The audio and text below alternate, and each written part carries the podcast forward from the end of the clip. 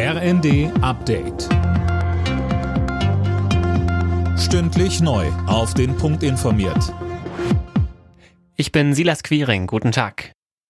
Der Atomstreit beschäftigt die Ampelkoalition weiter. Das Ganze dürfte heute auch zu hitzigen Debatten auf dem Grünen Parteitag führen. Mehr von Tim Britztrup. Parteichef Nuripur wirbt vor dem Treffen dafür, zwei AKWs auch über das Jahresende hinaus am Netz zu lassen. Er sagte dem Bonner Generalanzeiger, wir machen Dinge, die wir nicht tun wollten, aber wir brauchen nun einmal schnelle Lösungen für existenzielle Probleme.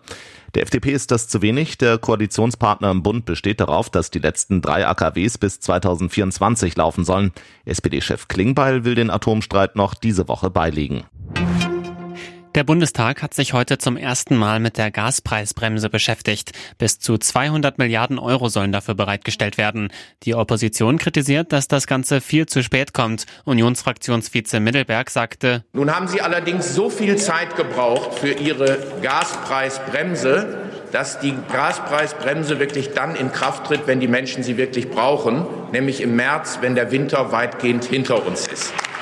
Das ist das Ergebnis Ihrer politischen Arbeitsleistung und das müssen Sie sich schon vorhalten lassen. Ex-US-Präsident Trump wird in Sachen Kapitolerstürmung vor den Untersuchungsausschuss geladen. Er solle sich für seine Taten verantworten, hieß es von den Mitgliedern des Ausschusses. Trump wird eine wichtige Rolle bei dem Angriff auf das Kapitol im Januar 2021 vorgeworfen. Kommt Trump der Vorladung nicht nach, könnte er wegen Missachtung des Kongresses angezeigt werden. Abstiegsangst und Europaambitionen. Mit dem Duell Schalke-Hoffenheim startet heute der zehnte Spieltag der Fußball-Bundesliga. Schalke muss nach zuletzt drei Niederlagen nacheinander dringend punkten, um aus dem Tabellenkeller zu kommen. Die TSG würde mit einem Sieg erstmal auf Rang 3 springen. Alle Nachrichten auf rnd.de